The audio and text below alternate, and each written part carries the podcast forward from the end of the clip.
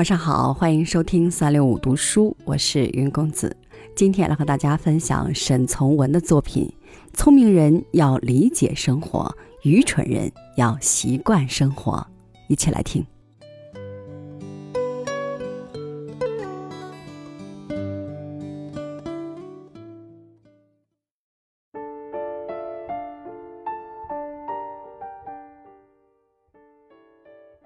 一切存在，严格的说，都需要时间。时间证实一切，因为它改变一切。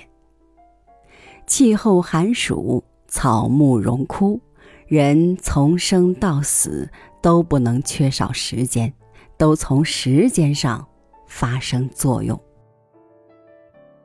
常说到生命的意义或生命的价值。其实，一个人活下去真正的意义和价值，不过占有几十个年头的时间罢了。生前世界没有他，他没有意义和价值可言的；活到不能再活，死掉了，他没有生命，他自然更无意义和价值可言。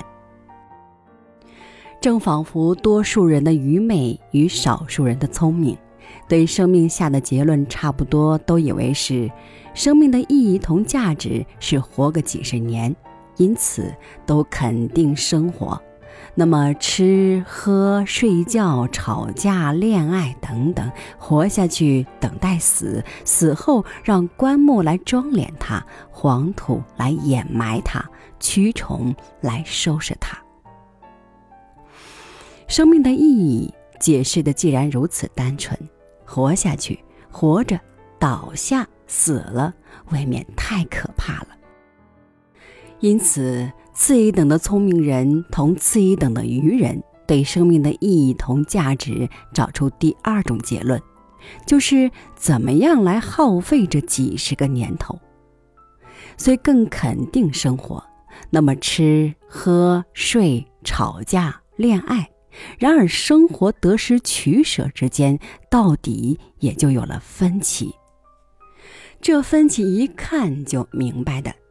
大别言之，聪明人要理解生活，愚蠢人要习惯生活。聪明人以为目前并不完全好，一切应比目前更好，且竭力追求那个理想。愚蠢人对习惯完全满意。安于现状，保证习惯。在世俗观察上，这两种人称呼常常相反。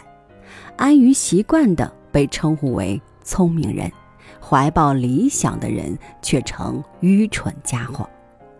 两种人即同样有个怎么来耗费这几十个年头的打算。要从人与人之间寻找生存的意义和价值，即或择业相同，成就却不相同。同样想征服颜色线条做画家，同样想征服乐器声音做音乐家，同样想征服木石铜牙及其他材料做雕刻家，甚至于同样想征服人身行为做帝王。同样想征服人心信仰，做思想家或教主，一切结果都不会相同。因此，世界上有大诗人，同时也有蹩脚诗人；有伟大革命家，同时也有虚伪革命家。至于两种人目的的不同，择业不同，那就更容易一目了然了。看出生命的意义同价值，原来如此如此，却想在生前死后使生命发生一点特殊意义和永久价值。心性绝顶聪明，为人却好像傻头傻脑。历史上的史家孔子、耶稣就是这种人。这种人或出世，或入世。或革命，或复古，活下来都显得很愚蠢，死过后却显得很伟大。屈原算的这种人另外一个，历史上这种人可并不多。可是每一时代间或产生一个两个，就很像样子了。这种人自然也只能活个几十年，可是他的观念、他的意见、他的风度、他的文章，却可以活在人类的记忆中几千年。一切人生命都有时间的限制，这种人的生命又似乎不大受这种限制。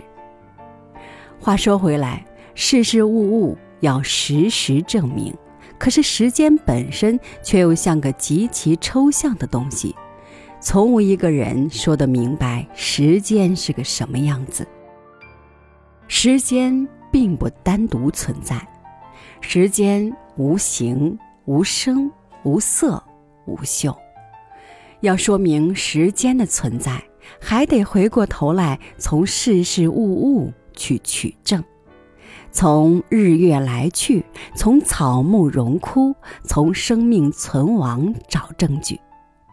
正因为事事物物都可为时间做注解，时间本身反而被人疏忽了。所以，多数人提问到生命的意义同价值时，没有一个人敢说生命意义同价值只是一堆时间。前不见古人，后不见来者，这是一个真正明白生命意义同价值的人所说的话。老先生说这话时，心中的寂寞可知。能说这话的。是个伟人，能理解这话的也不是个凡人。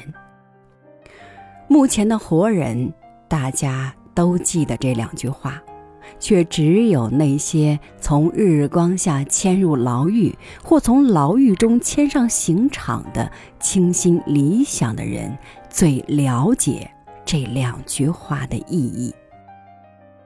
因为说这话的人的生命的耗费，同懂这话人的生命的耗费异途同归，完全是为事实皱眉，却胆敢对理想倾心。他们的方法不同，他们的时代不同，他们的环境不同，他们的遭遇也不相同，相同的。是他们的心同样为人类向上向前而跳跃。